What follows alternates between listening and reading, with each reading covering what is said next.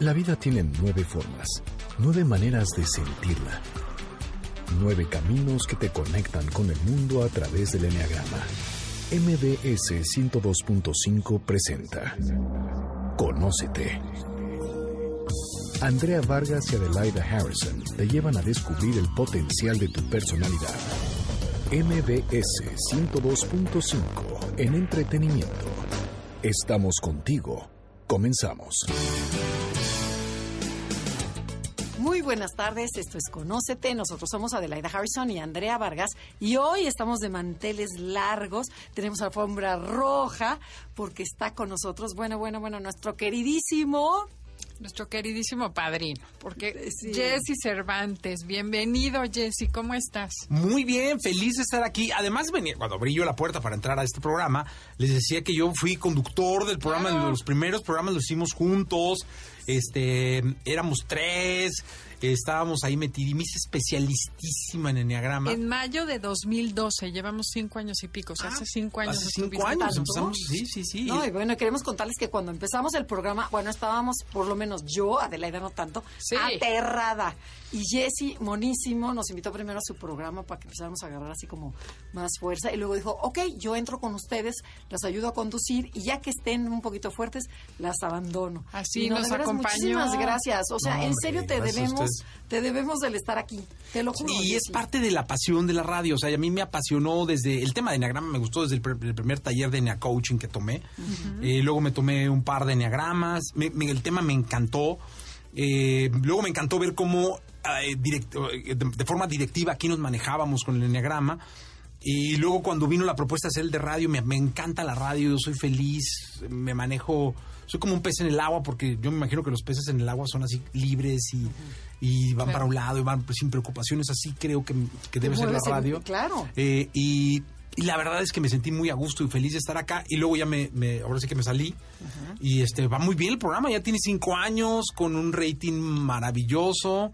Y feliz de estar acá de nuevo, ahora presentando eh, esta que es mi primera obra como autor, que se llama Emociones en Sintonía, un homenaje Andrea Adelaida que le hago al medio que me ha dado la oportunidad de hacer todo lo que soy, de, de tener todo lo que soy. Y pues es un homenaje. Un homenaje a la radio. Pero a ver, ¿por qué no platicas quién es Jesse Cervantes? ¿Cómo entraste a la radio? ¿Cómo fue que te iniciaste? Porque muchísima gente que está estudiando comunicación les va, bueno, le va a fascinar y además la gente le gusta saber de dónde salen las personas. Y tú eres una persona muy famosa. Entonces, cuéntanos un poquito. Ahí te va la verdadera historia. A ver, sin nada de que... Porque en el libro sí le di su... Su, maquilladita. Su maquilladita, ¿no? cuenta la este, verdad. Sabes que yo, eh, mi, padre médico, médico cirujano, mi madre química farmacobióloga, hijo único mi padre tenía farmacias en Guadalajara, esas farmacias pequeñas que estaban en colonias populares, pero que eran varias, eh, donde se vendía la, medicina convencional y eran farmacias, boticas que les llamaban, ¿no? Había boticario, entonces mi padre era el médico, tenía un boticario. Entonces, este, ese sistema que hoy está tan en boga de que el médico estaba a un lado del, él estaba siempre a un lado de la farmacia más grande, eh, y la verdad es que ese era un poco el negocio, ¿no?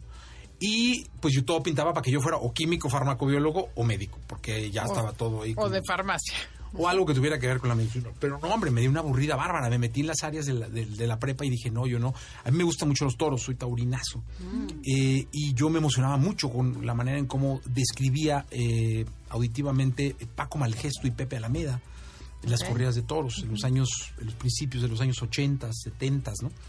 Y me, embelecé con, con, esa narrativa y esa crónica y yo dije, quiero ser locutor, quiero ser locutor, quiero ser locutor, quiero ser locutor, eh, para poder narrar toros y fútbol, que son como dos de mis pasiones, ahí que me, el fútbol también.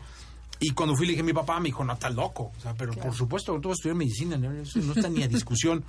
Y entonces, este, pues ve con un psicólogo, ¿no? Con esos psicólogos de antes que te decían un, era un bonche de hojas que te hacían un, examen psicométrico, no sé cómo se llamaba, ¿no? Donde había piecitas de ajedrez que tenías que ir acomodando y todo un rollo ahí, ¿no? Y pues nada, que el psicólogo le habla a mi papá, amigo de mi papá además, le dice, oye Jesús, también se llamaba Jesús, pues el que está loco eres tú. Dice, pues este muchacho tiene que ser periodista o comunicador o, o, locutor. Entonces, la locución realmente es un oficio, o sea, no es una profesión como tal, ¿no? Eh, que se aprende y que requiere de cualidades y requiere de ciertas cosas. Entonces yo descubrí, dije, bueno, para que estés tranquilo, ya hay una carrera nuevecita que se llama Ciencias de la Comunicación. No, pues esa no es carrera. Mínimo leyes, me dijo, tienes que estudiar. yo, no, hombre, no las leyes, yo qué voy a estar haciendo ahí, si eso es bien aburrido. Total que mi mamá fue la que me apoyó, eh, mis padres estaban divorciados, y me apoyó y me dijo, no, hombre, pues este se tiene que meter a estudiar comunicación. Entonces me metí a estudiar comunicaciones y empecé la radio, mi papá eh, pues, hace un viaje, que eso viene ahí en el, libro, esa parte sí es biográfica, hace un viaje a Cuba y con, se hace muy amigo de un señor Cano, que ese señor Cano era líder sindical y era el líder sindical del STIR, ¿no? del, sindicato de, trabajadores de la radio y la televisión. Y regresa y me dice, oye, me hice un cuate, que tú quieres ser locutor, a ver que te hagan un casting. Entonces fui y me hicieron un casting y no, hombre, no. Entonces me habló feliz y me dijo, no, hombre, ya me habló mi amigo. Que como tú hay miles. Que no, no, que te pongas a estudiar. Medicina. entonces ya dije, no, pues qué bárbaro, ¿a poco lo hice tan mal? Seguro lo hice muy mal. Y, pero te va a dar una oportunidad. Ándale. Vas a ser descansero, o sea, operador del sindicato, descansero de la noche. O sea, vas a ir en las noches a cubrir los, turnos en la noche y se van a acomodar. Y para, para tronarte. Y él pensó, para tronarme, y porque aparte me mandó una estación ranchera, yo era rock and rollerísimo, o sea, me, encantaba el heavy metal. Y era como todo de estación ranchera, la noche, este tiene novia, trabaja, descansa los lunes, o sea, trabaja los domingos, todo así como en contra, no, pero me apasioné más. O sea, cuando llegué a la cabina había discos este, de 33, 45 revoluciones. Tú te debes acordar, Andrea, porque alguna vez debiste haber venido a, las estaciones, había cartuchos para, poder transmitir los comerciales, cintas de carrete abierto, que en, fui operador de Stereo Rey de FM Globo, ahí se operaba con unas Studer, unas máquinas que tenían unas cintas gigantes donde venía la música, que tú tenías que enredar en el otro, en el, otro carrete, ¿eh? y tenías que ir como parando y avanzando para que pudiera ir transmitiendo. Ahí editabas con una navaja y todo. Cortaban, pegaban, o sea, un Y eso me encantó, o sea, me, me, apasionó más, me dije, este es mi mundo, y de ahí no me salí. De ahí me hice... ¿Y ahí qué, edad tenías? Debe haber tenido, yo, yo debe haber entrado como a las 17 años aproximadamente. Eh, mi, primer, mi primer recibo de nómina de operador descansero fue del año 85, febrero de 85, la segunda quincena de febrero de 1985. ¿Qué tal? Mi nómina de, de, operador, de operador descansero. Eh, ahí la tengo, eh, pero no me acuerdo. ¿Y fue en MBC? No, fue en... Eh, bueno, es Radio México, OIR, que pertenece a Radio Centro. De ahí, pues te van cambiando en el sindicato, te van moviendo de una pieza a otra, de, un, de una empresa a otra, y me fui, después terminé con eh, en MBS Radio, a mí me tocó aquel incendio en Guadalajara, no sé si te acuerdas. las cabinas estaban en el condominio Guadalajara, en la parte alta, unas cabinas muy bonitas, ahí operábamos. Este, y se incendiaron, hubo un incendio ahí, y entonces nos tuvimos que ir a unas cabinas prestadas. Esa época yo era operador de, de FM Globo Estéreo. La música en tu idioma. Ándale. ¿Te acuerdas, Me encantaba esa estación. Tenemos que ir a un corte comercial, por favor, no se muevan. Esto es Conócete y el día de hoy tenemos a Jesse Cervantes con nosotros.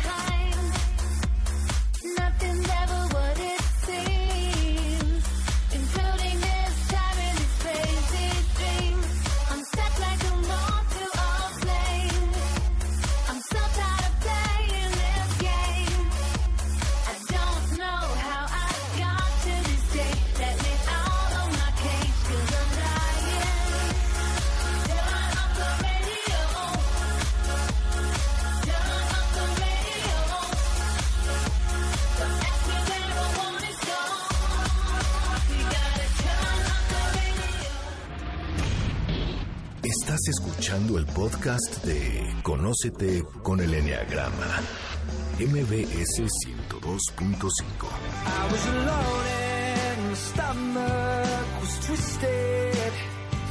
But I can get up now, the dark clouds have lifted.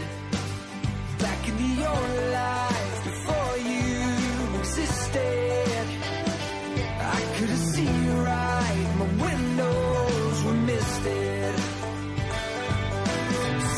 One word made me feel much better. Starts with L and it's got four letters. Things are looking up, looking up.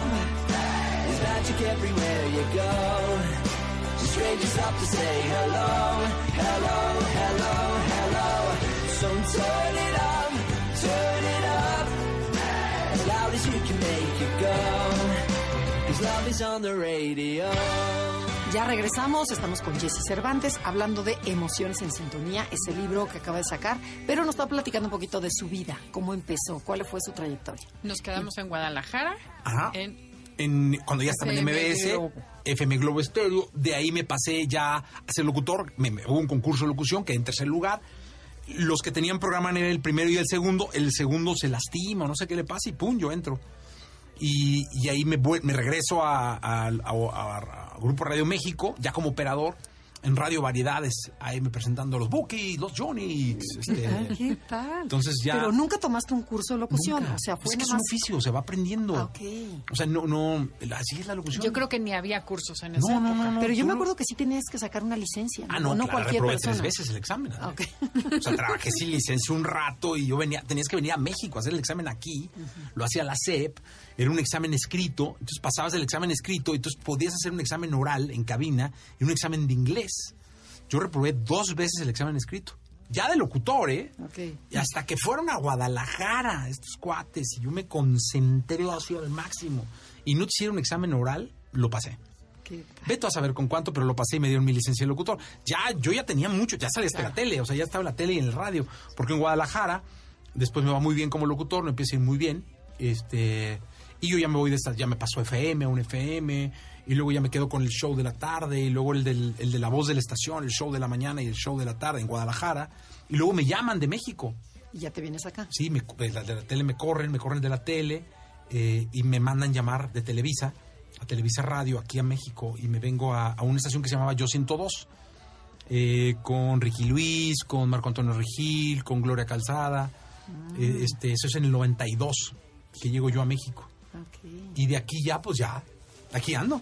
Aquí te quedas. Que tengo la bendición, y eso sí lo debo decir porque es una bendición. La vida es así, ¿no? La vida es de oportunidades y de bendiciones. Yo creo que las oportunidades Y se aprovechan. aprovecharlas, ¿no? Sí, claro. Y las bendiciones se agradecen, ¿no? las, las- insisto, las oportunidades se aprovechan, las bendiciones se agradecen. Estoy eternamente agradecido porque tuve la bendición de, de- de caer con la familia Vargas. Este, eh, empecé con esta fusión que hicieron con Imagen, nueve Imagen. Y luego me vengo a trabajar con Alejandro, que para mí ha sido algo de esas personas que aparecen en tu vida que te la cambian. Bueno, pues así fue el queridísimo patrón. Así le Cuando digo te yo. dijo eres un ocho de libro. Eh, este, eh, que me puso nerviosísimo. Y entré aquí en el 2000. Esto es un Pulsar, una estación que se llamó Sí, Pulsar. claro, sí. Este, fui gerente, fui director de Pulsar el último año.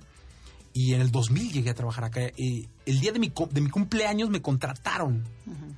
Ese día fue... El esta- cambio de tu vida. Ajá. eh, sí, pero fíjate lo chistoso. Estaba mi familia en un restaurante esperándome para festejarme. Y yo estaba en otro restaurante comiendo con Mariano Domínguez cuando me estaba contratando. No, pues, Entonces, mi familia así como, este cuate, ¿qué onda? ¿Qué no onda? llega, qué falta de respeto. Este, mis hijos, mi esposa, mi mamá, en, en, en un restaurante esperándome para festejarme de cumpleaños. y por otra parte, decidiendo tu vida. Y yo decidiendo mi vida. O sea, yo comiendo, echando una- un whisky y una cubita con Mariano, este, contratándome para trabajar. El día de mi cumpleaños, 26 de abril del año 2000. ¿Qué tal? Y yo entro acá el 8 de, del 26, nada, o sea, el 8 de mayo ya entré yo a la compañía. Eh, eh, esta es una estación creada por Pablo González, a quien yo respeto muchísimo. Me parece una de las mentes más locas y creativas que tiene el entretenimiento. Siempre está a pasos y pasos adelante. La innovación la lleva así como en el pecho. Él hizo la- la- el concepto de EXA, pero como que lo hizo y lo dejó. Entonces a quien se lo dejó como que no le entendió y pues no, no, no estaba funcionando, ¿no? Cuando llegamos nosotros entendimos perfectamente para dónde había ido Pablo, qué era lo que había querido y creado. Reforzamos el, primer concepto que tuviera un color, que era el naranja, eh, una mascota, que era el extraterrestre, eh, las seis canciones continuas, que era como la promesa que le hacías al público. Y de ahí a ahorita aquí estamos felices. Este, Padre. ¿Cuántos eh, años tiene Exa ya? ah, 17 años. Uf. 17 años. Cumple 18 ahora en enero. Y la verdad es que felices. Hemos tenido la oportunidad de, de- de ser parte de un proyecto y de una marca que ya ha crecido con una generación. Ya hay una generación que creció con Exa. O sea, la, la generación que en el, en- en el 2000 tenía 17, 18 años, hoy tiene 27. ¿no? La generación que tenía 25, 26, hoy tiene 33, 34. Claro, por eso 35. tanta gente te conoce. Sí, o sea, el entonces, famoso Jesse. Hemos estado acá y feliz. O sea, la verdad es que me propuse la idea de sacar un... Pero, ¿y, por qué? Porque luego entras con el coaching, ¿no? Eh, me hago coach. Eh, empiezo a tomar coaching, o sea, porque muchas veces uno se da cuenta en la vida que no puede todo. ¿no? Que, que, la, que necesitas ayuda. De hecho, yo siempre he dicho que el enagrama es una herramienta maravillosa de autoayuda, en donde te permite conocerte para poder explorarte y luego conocer a los demás y tratarte tú y luego tratar a los demás. Como no se me ha olvidado. No, aprendió muy este, bien, ¿cómo no? Y este, y y entonces yo empecé con este asunto, de, me hice coach y de ahí dije quiero hacer un libro. Y el libro lo empecé yo a, hablar primero. Empecé a hablar, a grabar, a grabar, a grabar. Y luego yo empecé a transcribir, transcribir, transcribir. Porque hubo un ejercicio donde me dijeron, hombre, hay unas señoras que transcriben. Dije, perfecto. Se los mandé. No, hombre, cuando me llegó lo que habían transcrito. Sí, no, imposible. Claro, porque si transcriben lo que dijiste sin filtro, eh, dije, no, no se puede. Entonces empecé yo mismo a transcribirme, a transcribirme. Este, fue un trabajo de dos años. Wow. Fue un trabajo de dos años. Y, hay una frase que... Pero ¿cuál, ¿cuál era tu deseo? ¿Por qué tenías que escribir un libro? Porque era una sensación que yo tenía dentro de rendirle un... Yo quería hacer un libro, pero no un libro cualquiera. Yo quería hacer un libro de radio. Para mí la radio es, es un medio que va a estar siempre y que es un compañero ideal, que me parece a mí el medio más poderoso porque permite que el mensaje sea tan claro, tenga que ser tan claro, que refuerce la imagen en tu imaginación. Es decir, de lo que yo te, esté diciendo, Andrea puede tener una percepción, Adelaida puede tener otra percepción, Janine puede tener otra percepción y yo otra, del mismo mensaje. Cada una con la misma validez. Es, tan válida tu percepción como la tuya. Finalmente es un mensaje. Pero en el radio tiene que ser tan creíble y tiene que estar tan soportado que solo con el audio tú recrees tu propia imagen. Cosa que en la tele no pasa porque lo ves. Claro cosa que en, la prensa escrita tampoco pasa porque lo lees y está siempre ahí. En los medios, en los, en los Twitter, y eso tampoco pasa porque es fugaz y es inmediato y está y no esté todo a saber la fuente. este, y, hay tanta, tanta cosa que se mueve en, las redes que, que, son herramientas maravillosas, pero que no tienen la credibilidad de un medio como el que. Además, sabes que hay algo de neurociencias que ha salido que el 80% de la capacidad del cerebro se la lleva a la vista. Entonces, cuando liberas la vista, tienes 80% de capacidad disponible para escuchar otras cosas. Ah, Entonces, sí, es, padrísimo es padrísimo, por eso el radio nunca va a pasar. Y hay, un detalle padrísimo que me pasó, que ahora es una conferencia. De este detalle hice una conferencia que ¿Cómo ahora... crees? A ver, cuenta. yo llego y eh, esto que le estoy platicando, para mí era muy importante, de hecho está dedicado para él, entregarle este libro al presidente de la compañía, Alejandro porque no le dije a nadie, o sea, aparte me lo guardé, no o sea, este trabajo no lo supo nadie, yo tuve, duré dos años haciéndolo, solo mi esposa y mis hijos sabían que estaba intentándose, pero nunca supieron que lo firmé, nunca supieron nada, ¿no? El nombre sí, uno de mis hijos lo puso, porque me, echaron para atrás el nombre que tenía, se llamaba Érase una vez una estación de radio. Ah, estaba padre. Está padrísimo, pero como el comité de la compañía editorial, me dijeron que era una reminiscencia, un cuento infantil, lo echaron para atrás. Entonces me mandaron nombres horribles y este quedó. Es un, Está padrísimo. Pero yo Emociones en sintonía. En sintonía. Nadie sabía. entonces de pronto me le aparezco y le digo, mira, ¡pum! Le dio mucho gusto. A mí me dio mucho gusto verlo tan contento. Y él me dijo que su papá decía que en la vida había eh, eh, dreamers y había doers. Que el 80% de la gente era dreamer. Soñador. Soñador pero que lo más importante era encontrar en tu vida doers, porque eran los que iban a hacer realidad muchos de los sueños que ellos tuvieran y que tú tuvieras. Y entonces me dijo, ¿sabes qué? Tú eres un doer. Qué padre, ¿no? Padrísimo. No, padre, increíble, ¿no? Y verlo ya es como tu bebé. No, hombre, lloré. Ajá. Lloré, lloré. O sea, de verdad lloras. Este, yo imagino que a usted les pasó con el libro. también. Pero cuando lo ves ya... no, espero que me pase pronto, pero tenemos que ir a un corte comercial. Estamos en Conocete. love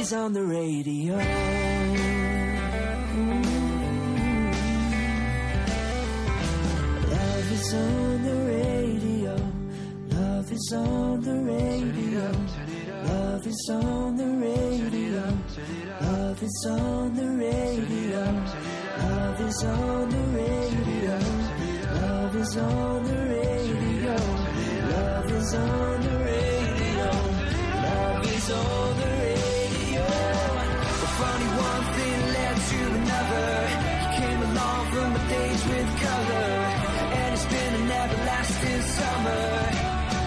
since we found each other. Things are looking up, looking up. There's magic everywhere you go. Strangers stop to say hello, hello, hello. Hello. So turn it up, turn it up. As loud as you can make it go. Play till your speakers blow. And listen till your ears explode. Cause love is on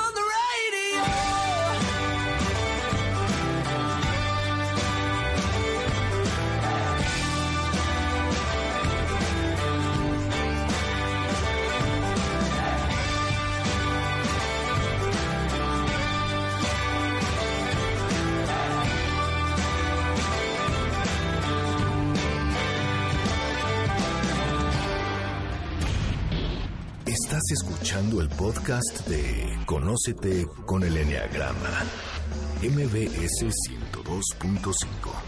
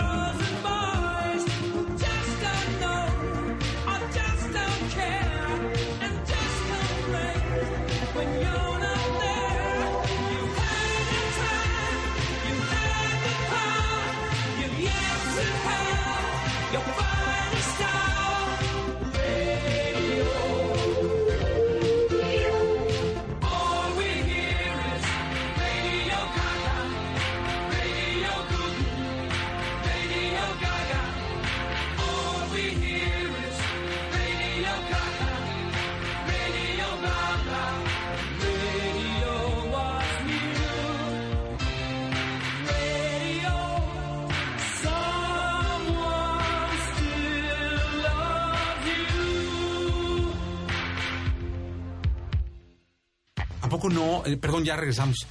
Cuando lo ves, este, Andrea, Es tu casa. Ya la librería. No, bueno, bueno, es una emoción porque hay un esfuerzo atrás enorme, enorme, Enorme, de, enorme, de enorme. matas escribiendo 20 mil noches, dejas de hacer muchas cosas por hacer el libro, de compromisos que dices, no puedo, no puedo, no puedo, por sentarte y tener una disciplina para Y terminar. luego todo el mundo cree que vas a ganar dinero y, Y no ganas nada. Una bohemia bárbara, ¿no? Sí, sí. Donde Pero bueno, es una satisfacción, una ¿no? in- inimaginable. Y con que a alguien les, les sirva, que yo creo que este va a ser. Pero, y a ver, cuéntanos de qué se trata. O sea, ¿por qué la gente tiene que leer tu libro? Mira, eh, Emociones en Historia es una novela que, que versa sobre el inicio de mi vida. El personaje principal es Luciano. ¿Quién es Luciano? Luciano, yo soy un hijo único. Alguna vez mi madre tuvo, antes que yo, hubo un hermano que murió a los tres días de nacido. eh, del cual se habló toda la vida. Porque para mi mamá, que había tenido seis abortos, él había sido muy importante, aunque lo hubiera perdido a los tres días, ¿no? Entonces siempre tuve muy presente la imagen de Luciano, a pesar de que Luciano nunca estuvo. Ah, Porque ¿y yo era cuando nací, Luciano? Luciano era mi hermano, el que murió. Entonces una forma de rendirle tributo Ay, a mi hermano y a mi mamá fue ponerle al protagonista a Luciano. Ok. Qué padre. Entonces subí a Luciano a mi vida. ok. Entonces empezó siendo una novela biográfica. Lógicamente tiene tintes y estar ahí dice que yo era este comenta- eh, que, me, que me encantaba el fútbol. No hablo de los toros por esta polémica que hay, ¿no? De los taurinos y antitaurinos y todo eso para librar ahí ese ladito y que se fuera más cómoda la historia. Me quedo con el fútbol. Este, yo era DJ, aquí dice que Luciano es un cantante. Sí, eh, así es como conozco a mi esposa en una fiesta de 15 años. Pero Luciano viene siendo tú, en, en parte Sí, sí. sí. Y yo empiezo con Luciano y Berenice. Berenice es mi esposa, ella siempre se quiso, se llama Vero, pero siempre se quiso llamar Berenice. Y de novios jugábamos mucho con eso, ¿no? Y pues es Luciano y Berenice. Porque es, realmente es justo nuestra historia. Ok. De los dos, eh, yo tengo, yo la conocí ella cuando ella tenía 15 años, yo tenía 16. Ahora yo tengo 49 y ella tiene 48. Y ahí estamos, ¿no? Echándole ganas. Este, la verdad es que ha sido muy complicado, creo que yo más para ella que para mí, pero es una gran mujer a la No, cual bueno, pero me 30 merece años. todo el respeto del mundo y por eso también está aquí, ¿no? Y este empieza siendo mi, mi, mi historia, capítulo tras capítulo. Yo escribía y feliz y me la llevaba para un lado y vienen partes de mi vida maravillosas, de entrevistas, de cómo se hace una programación de radio, de cómo se conforma una estación de radio, cómo se hizo, cómo Luciano así, deshacía. Pero llega un momento que uno de mis hijos, el más pequeño, que es un bebé, tiene 21 años, me dijo, oye, pa, esto está bien aburrido. Ay, Dice, úchale. "¿Por los qué? jueces Es- implacables". Sí, claro. implacables que Que son los la verdad. ¿no? La verdad. Y le digo, ¿por qué? Me dice, es que está muy meloso. Dice, la vida ya no es así. Dice, la vida necesita, y aparte, dice, pues ve las series, pa. Dice, tú ve cómo están las series, ve las historias. En todas las historias de amor tiene que haber algo, de tensión, de... Y dije, no, hombre, tienes razón. Entonces me salí y dejé al pobre de Luciano ahí. Y, este, y entonces empecé a compartir con él parte de las ideas que iba yo teniendo. Eh, el que originalmente iba a ser un villano, ahora es un villanazazazo que Rodolfo Estrella. este, Luciano era la víctima, entonces decidí dejarlo a él como un príncipe azul. Este, para que llevara un hilo conductor siempre con Berenice, como la pareja ideal de principio a fin, como de- demostrando que se puede, ¿no? Luego no quieren, pero se puede. Este, y puse a, a Ariel y a Isabela, y entonces empecé a meter personajes para que fueran víctimas, o sea, eh, metí una víctima, eh, metí a, a una víctima más víctima, y al villano lo hicimos asesino y tacatá. No quiero spoilearla, pero, pero le, le tuve que meter mucha ficción, mucho drama, mucho suspenso, Ok. para que quedara, eh, según mis hijos y, y yo, eh, más adecuada a lo que hoy en día es el entretenimiento, ¿no? La gente que la ha leído, que tenido la oportunidad de recibir muchos comentarios, les ha gustado. Está bien facilita, visto mucho de ser un autor o un escritor pulcro, nato, y dista mucho esto de ser una obra de arte que vaya a ganar nada, pero es una novela fácil, linda, es una historia cómoda. ¿Y para este, quién es esa novela? Mira, O sea, esta ¿quién está pensada-? Para las mujeres. ¿no? Esto está pensado para mujeres de 25 a 45 años, 50, ¿no? Tranquilón, nivel socioeconómico C, D. Esto me lo dijeron que dijera en la, en la agencia. Realmente está hecha para todo el público, para la gente que le guste la radio, la música y que quiere entretenerse con una buena historia. Está hecha con todo el corazón. Es un tributo maravilloso porque todo pasa, todo, absolutamente todo pasa dentro de una compañía de radio. Todo pasa en cabinas. Todo tiene que ver con los elementos que forman Pero entonces hay parte tuya. O sea, sí hay Sí, parte mucha. sí, a lo mejor también de tu claro, personalidad ocho. Todo, todo. Pero yo creo que Luciano no es ocho. No, Luciano dices que es uno muy bueno. Yo- yo pero creo que luego el Luciano es- villano que metes. Ah, no, hombre, es que- un chazazo enfermo. Ah, o sea, es tu parte luminosa, tu parte... Sí, Es que a fuerzas, ¿no? Tien- Tú tienes que meter de ti. pero yo si creo no, que Luciano es un 5 o 6, Ok. este, o un 5 con alas 6 muy marcada. Yo creo que la víctima, que es Ariel, este, debe ser un, híjole, es que ese pobre, Un cuatro. un- debe ser un 4. Igual que la Isabel, esta chica La Isabela. víctima. Sí, tres o cuatro debe ser, ¿no? Pero no había pensado, pero me voy a proponer la tarea de buscarle eh, su número de enneagrama a los... No, y vamos Y- a invitar al público. y a ahora que, que- que la lea, por favor, nos ponga Claro. las personalidades. Y que nos digan qué personalidad ¿sabes qué tiene cada uno. Ahora los- entiendo que hubiera sido más fácil. Claro. Claro. O sea, si yo le hubiera puesto número de enneagrama a cada persona. Hubieras redondeado tus personajes más Claro, fácil. pero, Sí. pero me doy cuenta hasta ahorita. Es otra utilidad del enneagrama. Bueno, para el siguiente. No, es que no sé, es- esa es de las cosas que uno no sabe, o sea, como que ya lo hiciste, sabes que es un trabajal. Sí, que dices, O sea, esto hay que, hay que sudarlo demasiado, hay que invertir demasiadas horas, sueño, corajes, juntas, este, híjole. Cuando estás acostumbrado a que tienes ya una posición en el entretenimiento donde la música todo se te puede facilitar, ese es otro mundo. El, Totalmente. el editorial no existe, no eres nadie. Me rechazaron un par de compañías, tuve que hacer fila y horas y horas de, de- de horas pompa de ahí esperando para que me dijeran que no. Sé que muchos me dijeron que no sin leerla, que eso da muchísima tristeza. Este Y hasta que me encontré con alguien, con Ediciones B, con Gianna, que confió en mí, que leyó, que para mí eso era bien importante, porque Claro. ahora como entiendo a los artistas, ¿no? Que te entregan un disco y que luego Ni los lo entrevistas y ni lo escuchas. Claro. Este, da, da muchísima desilusión llegar con alguien a presentarle tu obra Y ni siquiera la ojea. y o que sea, ni la hoja dice, tú no lo puedo creer. Es, es- es- es una tristeza, o sea, te da mucha tristeza. Y así como te da muchísimo gusto, cuando yo llegué con, con- con mi director editorial, que luego con mucha honra, le di la obra en Word, ¿no? con una presentación ahí muy padre, y me habló a los 15 días, 10 días, y me dijo, la leí. Y empezamos a hablar de los personajes y del carácter y de Me empezó a hacer correcciones este, importantes de ortografía, todo. Me dio un gusto durísimo, así. Es un placer, o sea, es gozoso que alguien lea y que, que además te comente, Claro. este, trae frases, trae reflexiones. Y todo eso me, me pareció muy interesante. Eh, primero no estuve de acuerdo, pero métele coaching, ya sabes. Ah, pero ¿cómo? Es una novela. Sí, sí, sí, sí. Este, no, pero con coaching. Eh, No es muy común encontrar novelas con reflexiones de coaching. Pero está padre, porque entonces sí tienes un mensajote. Sí, sí hay un mensajote. Ok. Sí, sí hay un mensajote porque hay un- la, la parte final hay este estoy leyendo un libro muy bueno eh, que es de Goleman, que es Emociones Destructivas. Entonces traigo, ando muy metido en la parte de, de las emociones y aquí le pusimos emociones tóxicas, ¿no? Eh, y hablo de, desde mi punto de vista de la frustración, cómo los personajes la reflejaban en la historia y cómo tú eh, la puedes reflexionar en, en tu vida, ¿no? Este del estrés, hay frases, hay una frase mía muy buena que es con la que yo me manejo y creo que me conocen y saben que ap- aplica perfecto, que es para mí con la pasión no se juega, con la pasión se vive.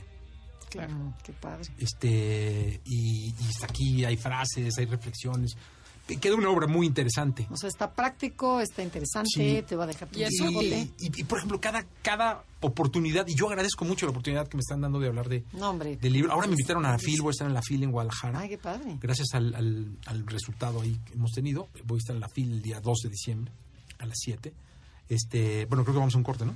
Sí, Bueno. Jessy, por favor, mándanos a Vamos a un corte comercial, regresamos.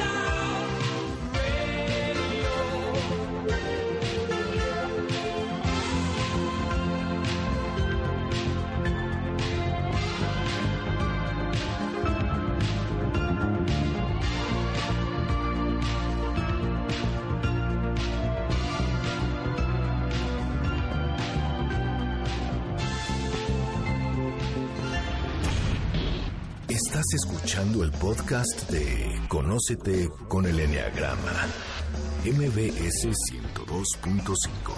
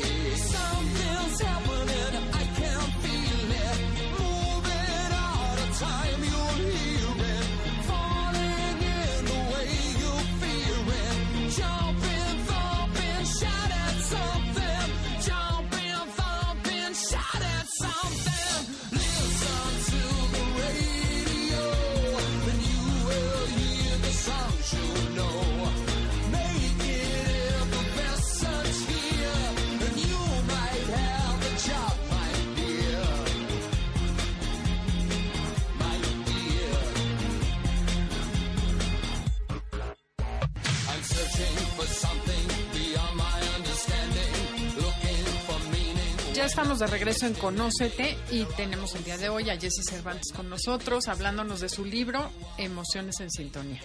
Y bueno, Jessy, yo tengo curiosidad. Si alguien, porque tú tienes muchos años en la radio, dices que es un oficio, entonces la gente que quiere aprender a hacer radio o que está en comunicación en ese medio, la verdad me ha tocado ver que luego los libros son muy aburridos, ¿no? Muy técnicos. ¿Este libro le puede servir a la gente para aprender la otra parte, la parte práctica? Mira, yo, yo hablé del oficio como locución. O sea, yo creo que la locución es un oficio. La comunicación sí hay que prepararse y exige una preparación constante. En cuanto a la carrera de comunicación, yo creo que ha migrado mucho. Yo creo que la comunicación hoy en día es entretenimiento. ¿no? Yo creo que ese switch que, que la misma industria fue pidiendo llevó a que hoy los estudiantes de comunicación versen mucho sus clases en entretenimiento puro, es decir, el entretenimiento en vivo, el entretenimiento digital, el entretenimiento en radio, en televisión, en contenidos, que luego por ahí anda, el nombre del juego hoy es el, el contenido es el rey, ¿no? Y todo esto. Y el oficio es, es lo- la comunicación, digo, la locución, ¿no? Este bendito oficio que, Que sería como la verbal. la verbal, ¿no? Pero yo creo que sí, eh, yo, yo creo que alguien que, neces- que quiera incursionar en el entretenimiento requiere estarse preparando con emociones en sintonía o con otro libro. Sí, una base para saber qué está Eh, pasando. ¿no? Exactamente, qué es lo que está pasando, qué es lo que puede pasar, para dónde te puedes ir. Claro. Sí, es una Las base. dudas que te entran en la vida. Sí, ¿no? totalmente. Pero yo creo que tienes que seguir en una, en un en una búsqueda constante de ver para dónde va la vida profesionalmente, ¿no? Porque yo creo que si te atoras tantito, hoy en día con, con todo el, el mundo digital, eh, todo esto, o sea, de pronto te atoras un poco y ya vas tres años atrás. Sí, sí, sí. ¿no? Entonces tienes que ir todo el tiempo tratando de proponer, de ver qué pasa, leer muchísimo, qué está pasando en las redes, qué está pasando en el mundo. Eh, yo creo que es clave hoy en día eh, hablar inglés o aprender otro idioma para saber qué es lo que dicen en otras partes, para dónde va el, el- el entretenimiento en general. ¿no? Ahora en México con, con lo que pasó con el, con, el, con el terremoto que separó el país, o sea que el entretenimiento se detuvo 10 días era como estarte cargando de toda esta energía que te daban las noticias que repetitivamente te estaban y tuvimos una necesidad grande de, desen- de soltar todo y, y en este concierto del Zócalo pues hubo 300 mil gentes que pedían a gritos un concierto de esto, no vino Sí, sí. YouTube y llenó No, Forosol, ¿no? Estuvo padrísimo. Estuvo padrísimo porque ya había una necesidad de liberación. Claro. O sea, era, era muchísima la carga, entonces no había teatro, no había nada Y de alegría. de y de- alegría. Entonces ya necesitabas tú como decir, sí, sabemos, nos sumamos, apoyamos, vamos a seguir apoyando, pero necesito liberar un poco. Me decía Horacio Villalobos que los teatros se llenaron. O sea, lo- la el primer los teatros estaban llenos. Este, el- el- insisto, este concierto reunió 300 mil personas. YouTube le fue muy bien. Y fue gratis, ¿verdad? El El del concierto. concierto del Zócalo fue gratis. Entonces estuvieron 20 artistas. Toda esa necesidad de liberar este, es una necesidad constante porque tú necesitas estar. con- cuando dije de pez en el agua es por esa libertad, ¿no? Que, necesitas siempre para estar viviendo y buscando para dónde va a ir tu carrera o para, para dónde quieres que vaya, ¿no? Ustedes mismos, mi- constantemente, yo soy testigo que están preparándose en, en el tema, ¿no? Sí, tienes Eh, que. van sí. a congresos y están actualizándose y, y- y es un poco la vida.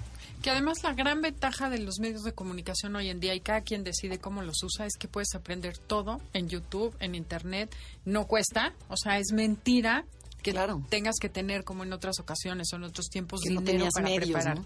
Hoy en día con internet puedes aprender lo que quieras. El problema es la mentalidad. ¿Quieres De dónde buscar, hacia dónde irte. Ajá. Y Así que chequen como- bien la fuente, ¿no? De dónde viene. lo que- Exacto. Lo que, estás tratando de aprender, quién te lo dice, cómo te lo dice.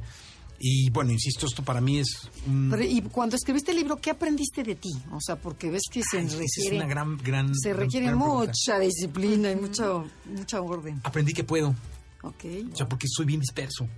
O sea, como todos los que estamos todo el tiempo con la mente a mil, estamos dispersos y en un segundo nos vamos. Me costó muchísimo trabajo. El primer intento que hice lo hice con un whisky. Dije, no, hombre, ahorita. me va a Ahorita me el libro. En 10 En minutos. 35 segundos estaba borracho y no había avanzado nada. Entonces dije, no, lo tengo que hacer con café. Entonces a los tres cafés estaba con una taquicardia brutal y necesitaba yo mis gotitas de ribotril para poder dormir. ¿no? Entonces dije, no, tampoco funciona. Entonces tuve que, que- tuve que cargarme de una dosis de disciplina y decir, no, esto lo tengo que hacer a tal hora, voy a dedicarle tanto tiempo, voy a avanzar de esta forma. Este, no es fácil, o sea, requiere de una concentración que yo no estaba acostumbrado ¿Y tu a personalidad 8 está reflejada en el libro? O sea, Totalmente. esa pasión. De la hoja 1 Ajá. a la última. O sea que si quieren conocer la personalidad 8, lean el libro de Jesse Es Cervantes. un libro 8, ¿eh? Ah, de plano. Sí, sí, está hecho, lo verás. o sea, Claro, sí. hecho por un 8, pero No, pero- además lo que narras es 8. Y las frases que están son 8, y las reflexiones que hay de los temas son 8, de la vida, del estrés, del duelo, este, de, de top, sí, sí, son de un 8, ahí están. Y yo, es que yo creo que esas son de las cosas que no puedes ocultar. Claro. o sea, si vas a ve. escribir, tienes que escribir con lo que llevas dentro. Claro, ¿no? Por más que te pongas un traje o te lo quites, pues lo de adentro eso no se quita. claro, claro, claro. Y la verdad es que gracias por la oportunidad, porque luego eh, ahí, te- ahí es donde te vas dando cuenta de, de- de lo necesario que es recurrir a los amigos, a las personas a las que aprecias. No, bueno, nosotros le tenemos, bueno, un especial cariño, de veras, que gracias a Jesse Cervantes, bueno, fue el que nos animó. a- Ah, ¿por qué no hacen un programa? Hasta Si el nombre pueden. del programa Sí, el, pro- el nombre del programa tú lo, Lo pusiste. Sí, me acuerdo. El de Conócete. Sí, sí, no. una, una frase corta, rápida, que se recuerde. Me acuerdo del primer programa. Ajá. Estaba nerviosísima. Bueno, bueno. sí. Más, Andrea. No, claro, acuérdate que soy seis en el enneagrama, se Me acuerdo que tenías una hoja No, Adela, Escribía hoja todo. temblaba. Escribía. Sí, escribía todo. Buenos días. Estamos nosotros. Eran como luego las dos se turnaban, me acuerdo perfecto. Cuando empezaba uno y cuando empezaba otro. Ahora lo hacen muy bien. No, bueno, Pero era práctica. ¿Sabes qué? Uno de los del, del- ah, yo siempre he dicho que el poder de la radio es la repetición, o sea, verse a su fuerza y su poder. O sea, hay que estar permanentemente repitiendo el mensaje para que se refuerce en la gente, ¿no? En el alma y en el espíritu. Ya lo han hecho tantas cinco años Sí, sí, que ya está aprendidísimo y que todo esto está Sí, fíjate, nos- lo que nos da, nos da gusto es que tenemos mucha gente que sabe de Enneagrama gracias a esa repetición, pero de veras que conocen, dominan nada más escuchar los programas. Porque si lo hubieras dicho uno hasta... Bueno, ¿se acuerdan que yo se los decía cuando empezamos? Hay que volver a decir el uno. Sí, sí, sí. Este, sí. cuando decíamos, ay, no, ¿cómo? Se van a aburrir. No, No, repitan. luego venía un invitado de tal, hay que decir los demás, acuérdense. Ah, viene el invitado tres, pero hay que decir de qué El tratan uno, el los dos, dos. Sí, sí, y luego hay que todo, hay que empezar el programa diciendo de qué trata el enneagrama. Sí, Eso no, sí, la- hemos claro, hecho caso no, la verdad de todos que nos enseñaste consejos. muchísimo. No, hombre, al contrario, muchísimas gracias. Yo solo estoy agradecido con ustedes por la oportunidad de aprender de enneagrama, que es una herramienta maravillosa, ¿eh? Sí la uso, este, y caray, lo hubiera usado en el libro me hubiera sido mucho más sencillo. Bueno, no importa. Pero ya mira, ver, ¿y, pero y en dónde lo encuentran? Están en- a la venta en todas las ¿en librerías ¿En el cualquiera? Este, Sanborns, este, Sí, Gandhi, sí, la que Gandhi. quieras. en- mira, los libros tienen, y eso sí te, te- me imagino que te pasó, Andrea, tienen un tiempo de exhibición, que están a la vista y todo. Después tienes tú que llegar y preguntar. Pero ustedes lleguen y pregunten al, ahí el mostrador, en cualquier librería. Este, Es, es- la portada es un libro, un, una- radio rojo. un radio rojo antiguo, muy padre. Está muy padre, te quedó muy Sí, bonito. muy y bonito. este y llegan y preguntan, oye, emociones y historia del Jesse Cervantes, y ahí el señor ¿Cómo se tarda no? un El señor es porque- famoso, ya se nos acabaron, Porque espérenme. luego van a, se tarda un ratito y ya sabes que lo buscan en la computadora y que, ay, creo que había tres copias. Entonces van y buscan las tres copias y para dónde están, pero siempre los tienen Claro. y está a la venta en prácticamente todas las librerías del país, incluso en el aeropuerto. Ay, Ok, qué padre. buenísimo. Para está, está padrísimo para llevarte de viaje, ¿no? Sí, está bueno. Práctico, está practiquito, muy, muy, Muy muy bueno. cómodo. Ay, Muchas pues, gracias. No, gracias a ti, Jessy. Fue un placer venido. verte nuevamente. No, hombre, gracias a ustedes. Y gracias por todo lo que hiciste por este programa. hombre, al contrario, Un placer tenerte aquí. Gracias a todos ustedes que nos acompañaron el día de hoy. Eh, les compartimos lo que es Jesse en persona y los esperamos la semana entrante. Se quedan con Concha León Portilla en Enlace 50. Gracias, Janine. Gracias, Felipe. Hasta la próxima.